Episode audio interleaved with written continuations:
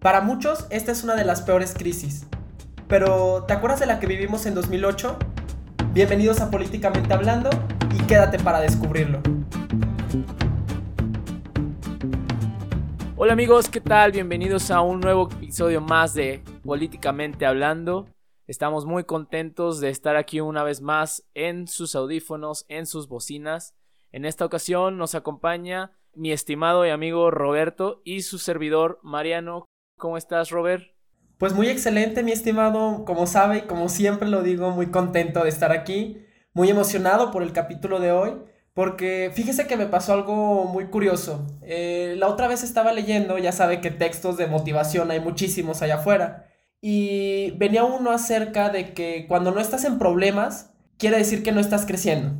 Me pareció muy curioso eso, porque si nosotros lo ponemos en palabras mayores, pensamos, a ver, estar en crisis significa que tienes que hacer algún cambio, tienes que mejorar o tienes que quedarte ahí. Si te quedas ahí, es obvio que la crisis te va a superar. Si empiezas a moverte y a hacer cosas diferentes, es evidente que vas a crecer como persona. Puede que falles, puede que no, pero agarras experiencia, por decirlo de alguna manera.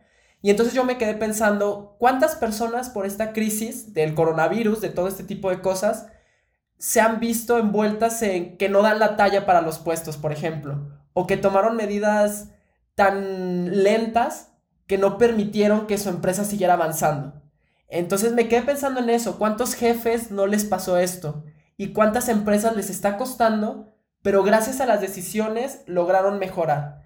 Entonces, pensando todo esto, me puse a pensar en el gobierno. Y aquí es donde a mí me gustaría preguntarle cómo está, primero que nada, pero también, ¿crees que esto de las crisis se puede extrapolar hablando a nivel gubernamental, a nivel política, o simplemente se queda en frase motivacional o en la empresa privada? Mira, estimado, lo primero que me sorprende es saber que esté leyendo un libro de motivacional, como tipo hazte millonario en cinco días, cosas así. Eso me sorprende bastante. Pero bueno, yo respeto la literatura de cada quien y está genial que empiece a adentrarse ese mundo de la motivación y del coaching. Mm, respondiendo ya a su pregunta que me hacía acerca de las crisis y cómo relaciona esta parte de crisis personal con crisis gubernamental, yo creo y afirmo de que sí existe una crisis gubernamental y es muy fácil notarlo por las decisiones que se toman ante estas crisis, ¿no? Y que muchas veces nos quedamos en esta zona de confort, diciéndolo de manera personal, y en nivel gubernamental pues se quedan como estáticos ante estas situaciones, ¿no? Y pues yo creo que esto me da muchísima entrada para ya empezar el nuevo tema. Este nuevo tema vamos a hablar acerca de las crisis y las democracias. Y pues para eso vamos a empezar a hablar acerca de la democracia, ¿no? Ya tenemos un capítulo completo, tranquilos, no vamos a decir más, no vamos a, mencionar eh, todavía más para alargarnos, sino que simplemente vamos a hacer un reencuentro poquito de la democracia. Eh, ya hablamos acerca de la democracia básica, la democracia eh, y sus descontentos, la democracia de audiencia y nuevas formas de ver a la democracia. Pero lo importante aquí es mencionar y recalcar siempre que la democracia nunca, nunca, nunca, nunca se va a entender sin las élites la democracia y las élites son algo que siempre están juntas, son uña y mugre. Ahora que sabemos esto de, de la democracia y las élites, pues las élites también tienen una forma de pactar, pero estas cosas ya no me competen a mí decirlo porque mi compañero está aquí para mencionarlo. Sí, en este sentido, y como tú dices, estimado, que a mí me encanta hablar de élites, este, por eso me encanta hablar de estas partes del capítulo. Eh, las élites sí no son ningún enemigo, las élites no son algo que debemos de luchar contra ellos, al contrario, como decíamos de reflexión en aquel capítulo de élites, sabemos que existen, entonces ahora tenemos que analizar cómo enfrentan los problemas. ¿Por qué? Porque si ellos son aquellas personas que tienen la capacidad y el poder para hacer un cambio, ellos son a final de cuentas los que pueden tomar decisiones. Entonces, ¿cómo actúan las élites? ¿Cómo hacen frente a los problemas. Y aquí hay algo muy importante a remarcar. Ninguna élite puede solucionar los problemas. Ninguna élite puede acabar con el problema. Lo único que hace la élite es canalizarlo, administrarlo. Es decir, las acciones que tomen van a ayudar a que los problemas tengan mayor o menor impacto. Pero ninguna élite, por ejemplo, puede decir yo acabé con la pobreza, yo acabé, no se puede decir eso porque es imposible. Entonces, si decimos que ellos lo canalizan, ¿cómo le van a hacer para canalizar? Pues justamente Mariano nos hablaba acerca de pactos. ¿A qué se refiere con esto? A que son acuerdos donde las élites van a, como lo dice su nombre, acordar ciertas cosas. Pero tenemos dos tipos de pactos. Tenemos los pactos primarios y los pactos secundarios. Un pacto primario es cuando después de un problema muy grande se quieren poner de acuerdo las élites. Entonces dicen, a ver, vamos a seguir estas reglas, vamos a poner, tú tienes cierto interés, yo tengo cierto interés. Vamos entonces a ponernos de acuerdo y a decir que estas son las reglas del juego y ambos vamos a convivir bajo este espacio. Nosotros ya delimitamos, tú no puedes actuar de otra manera porque ya dejamos que nuestros intereses se cumplan, por así decirlo. ¿Y a qué me refiero con esto? Pues un pacto primario es la constitución política de cada país. ¿Por qué? Porque ahí las élites de derecha y de izquierda van a dejar sus pensamientos, sus ideas que van a guiar al país. Y eso es lo que me tiene que guiar. Ese es un pacto primario y es de los más importantes. Pero como se podrán dar cuenta, pues el pacto primario nada más se da una vez, por así decirlo, cuando hacen la constitución.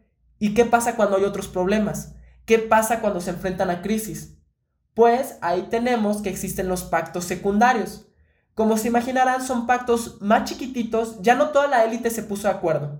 Nada más se pusieron de acuerdo una, dos élites para decir, a ver, tenemos un problema, entonces, ¿cómo le vamos a hacer para manejarnos? Porque quizá yo no estoy de acuerdo contigo, tú me caes mal, pero necesitamos ponernos al tiro con la situación, necesitamos ver qué hacer y vamos a acordar que yo, por ejemplo, que no estoy en el poder, yo no te voy a atacar, yo no te voy a cuestionar, pero vamos a seguir estas medidas y te voy a apoyar en lo que hagas. ¿Y por qué se ponen de acuerdo? Porque ambos quieren mantener el poder. Entonces, imagínense en una situación hipotética donde hay una crisis económica y, por ejemplo, la élite de izquierda se pone de acuerdo con la de derecha y dice, a ver, nos ponemos de acuerdo porque yo no quiero que si manejamos mal esto, llegue la ultraderecha o la ultraizquierda y nos ponga en un sistema político diferente. Yo no quiero eso. Entonces, vamos a ponernos de acuerdo. Para eso hacen este tipo de pactos. ¿Son malos? ¿Son buenos? ¿Son unos hipócritas por estarse reuniendo con los que son contrarios a ellos? No. Tenemos que dejar de verlo así. ¿En qué sentido? En que como ciudadanos nos conviene que hagan estos pactos, porque es peor cuando las élites no se ponen de acuerdo, porque es peor cuando se están peleando y no llegan a soluciones. Entonces la crisis se agrava, el problema se hace más grave y como ciudadanos te quedas pues en peor situación. Cuando las élites pactan, van a administrar el problema y sus impactos nos llegan menos. Es por eso que es tan importante. Pero entonces aquí yo hablo sobre los pactos, yo hablo sobre estos compromisos, pero una cosa es tenerlo en la teoría y otra cosa es poder aplicarlo. Entonces aquí ese es como algo que me, que me preocupa. ¿Es acaso que qué pasa cuando la élite está acostumbrada totalmente a llevar el poder? La élite es la que lleva los pantalones. Entonces, ¿qué pasa cuando ya no es así? Y sí, estimado, justamente hay una pregunta que también a mí me hace mucho ruido, es si realmente estas crisis doblegan a las democracias y por ente eh, también a las élites, ¿no? Porque pues obviamente sabemos que están acostumbrados a tener cierto status quo dentro de la sociedad, ya que ellos son las que llevan a cabo todas las crisis sociales, políticas, económicas, culturales. Entonces, cómo afrontan esto es, es la parte interesante. digo esta pregunta y doy esta explicación para que también entiendan de que este capítulo no vamos a hablar acerca de las democracias por completo ni de las élites por completo, sino vamos a hablar acerca de cómo se enfrentaron ciertos países a esta crisis del 2008, cómo llevaron a cabo ciertas decisiones y cómo decisiones anteriores a esta crisis tuvieron que ver dentro de las decisiones que se tomaron. Sin más preámbulos, pues me gustaría que usted comenzara con esta cuestión de los precedentes, de las constituciones, ¿Qué papel juegan las constituciones en todas estas decisiones, en las crisis de las democracias? Sí, en este sentido y en este capítulo vamos a estar viendo cómo afrontaron la crisis del 2008 tres países que nosotros, si los pensamos actualmente, vamos a decir, ah, pues lo afrontaron de manera excelente, ahorita están bien, porque vamos a analizar a Estados Unidos, a Noruega, a Italia. Los tres países los vemos como buenas democracias, como democracias que saben afrontar las cosas, pero realmente fue así en 2008, realmente manejaron así las cosas. Y como dice Mariano, para entender cualquier problema, no podemos analizarlo solo en ese momento, no podemos decir, a ver, vamos a analizar solo el año 2008, porque no podemos verlo así. ¿Por qué? Porque es una construcción, por así decirlo. Hay decisiones, hay efectos que tomamos y que van a impactar mucho tiempo. Entonces, cada que analicen un problema, tenemos que ver, a ver, ¿qué elementos pudieron haber detonado esta crisis? No es una cosa que se construye en un año, se construye de mucho tiempo. Y es por eso que yo les voy a estar hablando de las constituciones. Y van a ver por qué, porque si estos pactos primarios son los que guían a mi país, ¿qué pasa cuando mis pactos primarios son defectuosos, cuando se cambian mucho o cuando casi no cambian? ¿Qué es lo que pasa en estos tres países? ¿Por qué? Porque en Estados Unidos tenemos una constitución que se escribió en 1787 y en esta, en 255 años, escuchen eso, solo se le han hecho 27 enmiendas, es decir, 27 correcciones mínimas. Eso es nada. Pero después, por ejemplo, tenemos a Noruega. Noruega se escribe su constitución en 1814 y ellos hicieron 2.000 modificaciones a su constitución. Ellos son un país muy flexible en ese sentido. En mis pactos primarios yo los puedo estar cambiando constantemente de acuerdo a las necesidades. Estados Unidos no, Estados Unidos es esto pactamos y esto vamos a seguirlo e interpretarlo. Y finalmente, ¿qué pasa con Italia? Italia escribe su constitución después de la Segunda Guerra Mundial, en 1948. Ellos llevan poquitas revisiones, han sido 14, es, son pocas en realidad. Sin embargo, ¿cuál es el problema con Italia? Italia cuando escribe su constitución lo hace, como yo les decía, un pacto primario es que todas las élites coincidan. ¿Y qué pasa con Italia? Italia dice, ¿sabes qué? A la élite comunista la vamos a dejar de lado. Y en 1948 la élite comunista era la élite más importante. Entonces escribiste una constitución donde no todos estaban de acuerdo, donde no todos dejaron sus ideales. Entonces desde ahí te estás enfrentando a que tu gobierno va a tener, por así decirlo, un país débil. ¿Por qué? Porque va a tener que no solamente pelear contra los problemas, sino que también tiene que pelear contra otra élite que no está de acuerdo con lo que tú dijiste. Entonces, eso sí es un problemota. Dicho esto, y este pequeño contexto que ya van a entender por qué, vamos a analizar país por país. En este caso yo voy a estarles hablando de Estados Unidos. Estados Unidos fue una respuesta ante el problema, una respuesta liberal. ¿En qué sentido? Pues ahí tenemos el problema de que las élites se estaban peleando, no se querían poner de acuerdo. Teníamos a la élite de derecha, que son los republicanos, y a la élite de izquierda, que son los demócratas. Ellos eran como, yo no le voy a hacer caso a lo que tú me digas, ni tú me vas a hacer caso a mí, y yo eso ya lo sé. Pero, ¿cómo nace este problema? Sabemos que la crisis del 2008 nace pues en Estados Unidos. Pero en Estados Unidos ya había un precedente. Hagan de cuenta que en la época de los 80, de 1980, se empiezan a desregularizar los bancos, por así decirlo. Y en la época de los 90 aproximadamente, el gobierno empieza a avalar eh, préstamos hipotecarios de alto riesgo. ¿Qué quiere decir esto? Una persona que no tenía mucho dinero para pagar una casa iba a pedir un préstamo. El banco al principio se lo negaba porque decía, no, pues es que cómo me vas a pagar. Pero el gobierno decía, no, no te preocupes, yo lo respaldo, yo, yo, yo confío en él, yo lo voy a respaldar. Entonces aquí tenemos un pequeño antecedente, empiezan a haber problemas por eso. ¿Por qué? Porque la élite financiera se empieza a confiar, empiezan a ver, pues sí, esta desregulación se empieza a manejar de mala manera. Entonces cuando se empieza a oler una crisis en 2007, ¿qué hacen los altos mandos de las finanzas? ¿Qué hace la élite financiera, a final de cuentas? Pues dicen, a ver, o me hundo con el barco, o me doy mis bonitos de millones de pesos, bueno, de dólares en este caso, y me limpio las manos. Pues fue justamente eso lo que hicieron. decidieron darse bonos ultramillonarios en 2007, aún sabiendo que las cosas ya iban para mal. Entonces primero tienes una élite financiera que al principio se fue por sí misma. Fue como, o yo sobrevivo y ya, punto, no me importan los demás. Y no solamente tienes ese problema, tienes el problema después de que los de derecha querían totalmente desregularizarla. Los republicanos decían, el gobierno no puede estar interviniendo en los bancos. Y luego tienes a los demócratas, que es la izquierda, y ellos dicen, no, el gobierno tiene que controlarlo todo, el gobierno tiene que estar ahí para solventar las cosas. Entonces, tienes que se están peleando, después tienes a la élite financiera que dice, ay no, pobrecito de mí, este, ciudadanos, es que el gobierno no me apoya, el, el gobierno me dejó abandonado, este, yo no puedo solucionarlo todo, esta crisis la tiene que solucionar el gobierno. Entonces, ¿qué pasa? Como les decíamos, en la democracia, para que un gobierno sea fuerte le tienen que tener confianza. Y a Estados Unidos no le estaban teniendo confianza. ¿Por qué? Porque ni la, ni la élite financiera apoyaba y todavía les decía a la ciudadanía que era culpa del gobierno. La élite financiera podía fallar, el gobierno no podía fallar. Entonces, eso es un problema para Estados Unidos y eso fue parte del problema.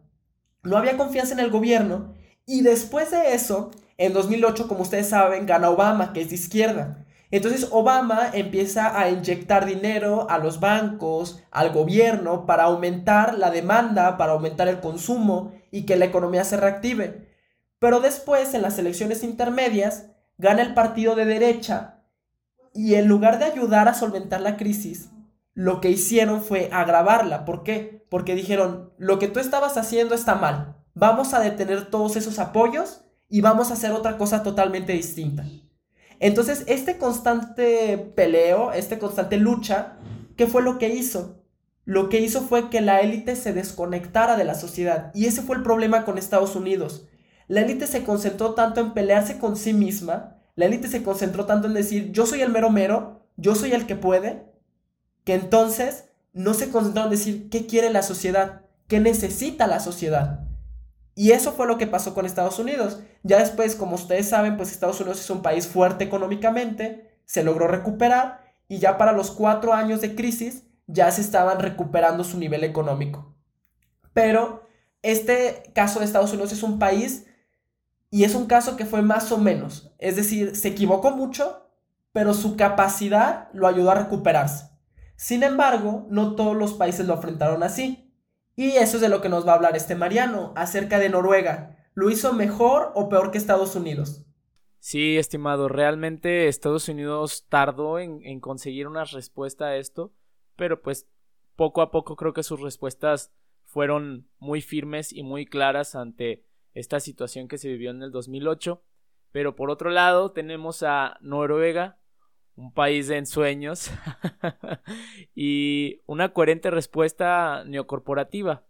Ahorita les voy a explicar poquito por qué es neocorporativa. La crisis eh, financiera pues alcanzan a Noruega de cierta manera, ¿no? Obviamente primero vamos a empezar con lo que son los precedentes. En 1980 pues hay la desregulización de los bancos, y pues deja una bancarrota a la mayoría de los bancos en 1990. Estos bancos fueron tomados posteriormente por el Estado y fueron sujetos de un régimen apretado de regularización. Entonces, parte de estos bancos que eran del Estado fueron reprivatizados a inicios de los 2000, es decir, que el Estado noruego mantuvo cierta posición de acciones dentro de los bancos, por así decirlo, y los bancos tuvieron una porción no mínima, pero sí menor a lo que tenía el Estado noruego.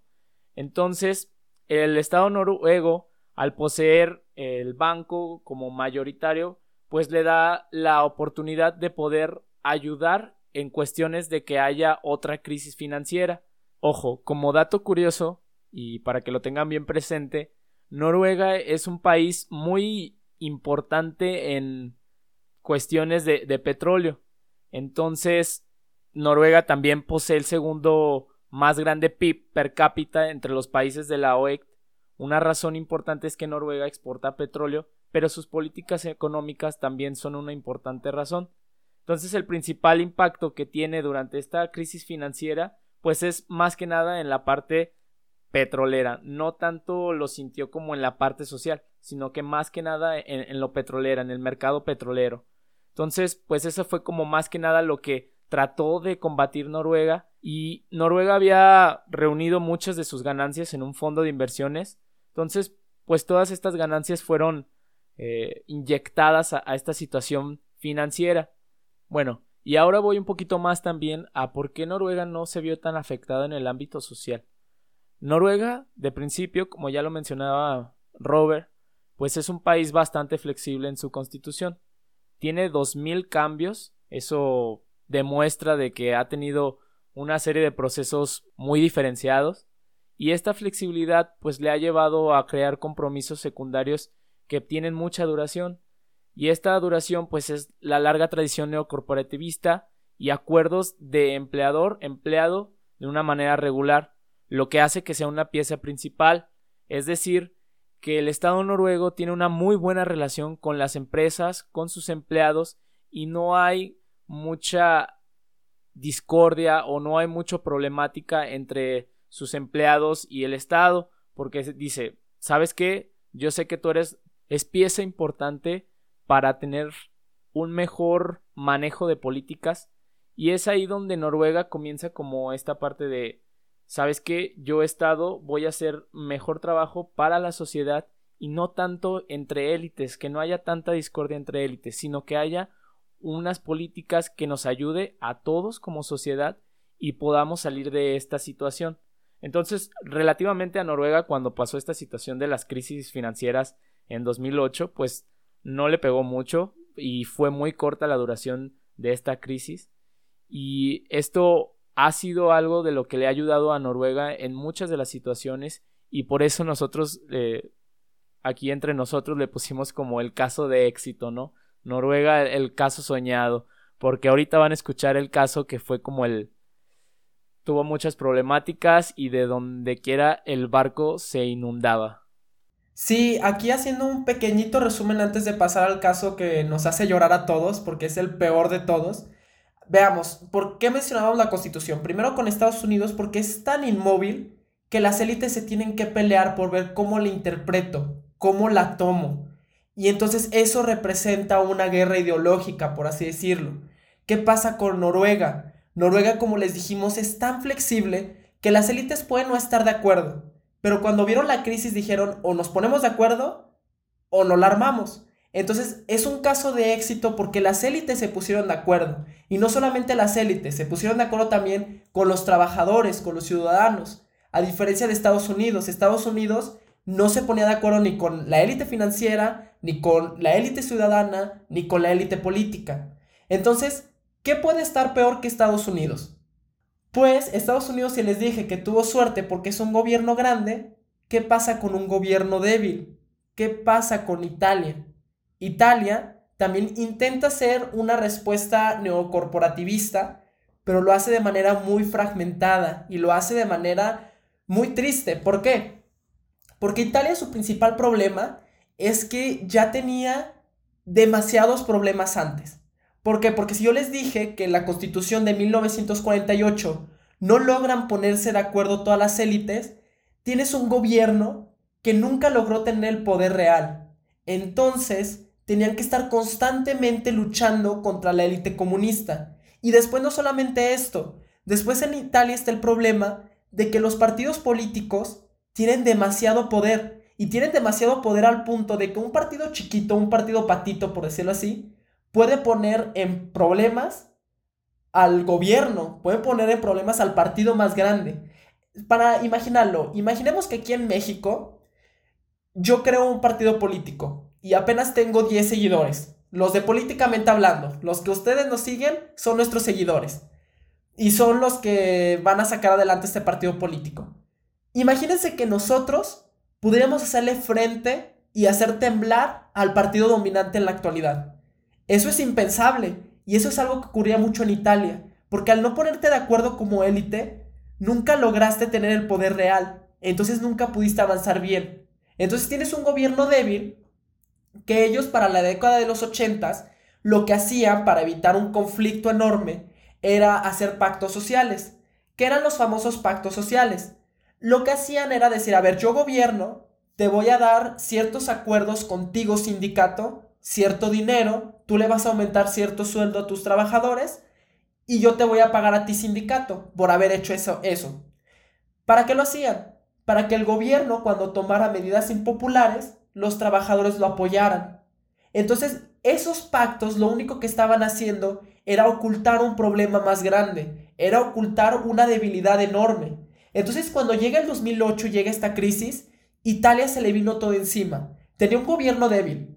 Empezó a vender bonos con la intención de solventar la crisis, pero hubo un problema con los bonos en la zona europea. Después no solamente eso, dijo, bueno, Estados Unidos, Noruega aumentaron su el gasto del gobierno para motivar el consumo. Ellos aumentan el gasto del gobierno, pero lo aplican mal. No lo aplican en medidas que ayuden a mejorar la economía. Es como imagínense, tienes una crisis económica, pero tú ya venías cargando otra crisis. Entonces las medidas que tomas están tratando de solventar una crisis anterior cuando te estás enfrentando a una nueva. E-, era imposible. Es como si quieres rescatar a alguien que ni siquiera sabe nadar. Así le pasaba a Italia. Italia no sabía nadar y estaba en medio del océano. Entonces, por más que le dieras un salvavidas, ¿cómo llegaba Italia al salvavidas? No podía. Y eso fue lo que le pasó a Italia. Italia no es tanto que estuviera desconectado con las personas. Italia no es tanto que sus élites no se pudieran poner de acuerdo. Tenía un poquito de cada cosa. Pero su principal problema era esto, el contexto que estaba viviendo. Italia lo enfrentó en su peor momento. Entonces tienes un gobierno débil, tienes una situación difícil. ¿Cómo no iba a haber una crisis entonces? ¿Cómo Italia no iba a enfrentarse a una crisis tan grande? e incluso tenía todavía al día de hoy impactos de esta crisis. Tan fuerte fue para ellos. Y, ese es un problema enorme y eso es algo que le pasó a Italia completamente. No tengo piso donde negociar, no tengo las condiciones para hacerlo. Entonces, ¿cómo le hago? ¿No? Eso fue exactamente y por eso es el caso más triste. Porque Italia no tenía herramientas para lograrlo y su élite no se pudo poner de acuerdo. Y bueno, aquí ya hemos comparado a los tres países, pero lo hemos visto desde el punto de vista tanto económico como social. Entonces, a mí me gustaría que me dijeras, estimado, ¿qué pasa con la democracia? ¿Por qué la mencionamos al principio del capítulo si claramente estamos tocando nada más en estos ejemplos a lo económico y a lo social? ¿Es lo único que se va afectado? Así es, estimado, ya anteriormente tocamos lo que es lo económico y político, por así decirlo pero ¿qué pasa en la democracia? ¿Qué sucede en la democracia? Y tenemos el ejemplo italiano como, el, pues sí, el llorar, ¿no? el llorar. ¿Y qué pasa en esa democracia? Pues empieza a haber un descontento social de ciertas minorías, grupos de oposición, que por muy minorías que fueran o por muy mayorías que fueran, generaban cierto peso en las democracias italianas. Eh, teníamos una nula participación de la sociedad no había participación en querer involucrarse en la política, sino que nada más era obtener respuestas y un rápido funcionamiento de, la economía, ¿no? Y que volvieran a restablecer esta fragmentación que se tenía en cualquier aspecto italiano. Noruega, el caso contrario, muy muy contrario, pues empieza a se empieza a observar que tiene mucha relación entre las élites y que a pesar de que tengan intereses diferentes, esto no imposibilita apoyar una política económica prudente. Entonces, por consecuente, tenemos un no descontento social, sino que tenemos una participación más social, tenemos una, una democracia más efectiva y esto ayuda muchísimo en las democracias a que las élites, a pesar de sus diferencias, tengan esta posibilidad de congenuar en casos de crisis, ¿no? En el caso estadounidense, pues la participación no dejó de ser nula, sino por el contrario, como que se mantuvo y trató de solventarse, por así decirlo, trató de establecerse en una porción a veces baja, a veces alta, pero pues sí había todavía cierto descontento social, había ciertas problemáticas que seguían permeando completamente a la economía estadounidense, a la sociedad estadounidense. Entonces como que esas partes estadounidenses, esas situaciones que se vivían en Estados Unidos, pues todavía no salían solventadas y afectaban directamente a la democracia. Muy interesante esto que dice, estimado, y sí, eh, eh, me parece que lo cierras de manera muy buena. Y aquí es importante decirles, ¿por qué analizamos estos tres casos? ¿Por qué hablamos de un mundo en crisis y hablamos de la crisis del 2008? Bueno, es importante primero porque si se dan cuenta, si nos han seguido en todos esos episodios, ya tenían las herramientas para analizar a estas tres democracias, porque ya habíamos entendido que era democracia, ya habíamos entendido qué es élite y pudimos llegar a aplicar este conocimiento que estuvimos trabajando con ustedes. Como les dijimos desde el episodio piloto, esa es la intención de políticamente hablando, es que ustedes puedan analizar la realidad. ¿Y por qué nosotros les pusimos un caso viejo? ¿Por qué no les pusimos a analizar la crisis actual, que es sanitaria y posteriormente se dice que será económica? Primero, porque es importante conocer la, historia. La historia nos deja muchas lecciones. Ya supimos cómo Estados Unidos reaccionó lentamente por pelearse entre ellos. Ya supimos cómo Italia tenía tantos problemas que tenía que haberse prevenido para que la crisis no les pegara tanto. Y ya vimos a Noruega cómo ponerse de acuerdo entre élites benefició a toda la población e hizo que Noruega fuera el país con más confianza de Europa. Incluso le ganó al que se pavonea como la mejor democracia del mundo, que es Estados Unidos. Entonces es por eso que quisimos analizar estos tres países, porque ambos son tres democracias, ambos son grandes países, pero cada uno lo aplicó de manera diferente. Y esa es la pregunta que nos gustaría dejarles a ustedes como audiencia. ¿Cómo creen que su país, de donde ustedes nos estén escuchando, aplicó la crisis? ¿Cómo ustedes creen? ¿Se previnieron? ¿Fueron muy lentos? se han estado peleando entre ellos por qué es mejor, qué es peor. Eso nos gustaría que ustedes lo respondieran. Ya saben que en Instagram estamos como políticamente hablando, guion bajo. Y ahí ustedes nos pueden decir, nos pueden mandar mensaje y decirnos, ¿sabes qué? Mi país lo ha llevado de la fregada. O mi país me parece que ha sido bueno. Los vamos a estar leyendo con mucho gusto. Esperamos que estas herramientas les puedan ayudar para que ahora ustedes digan, mi país no lo ha llevado bien, necesito exigirle que lo haga mejor. Necesito que las élites se pongan las pilas y se pongan de acuerdo. Y que yo me dé cuenta que estoy siendo.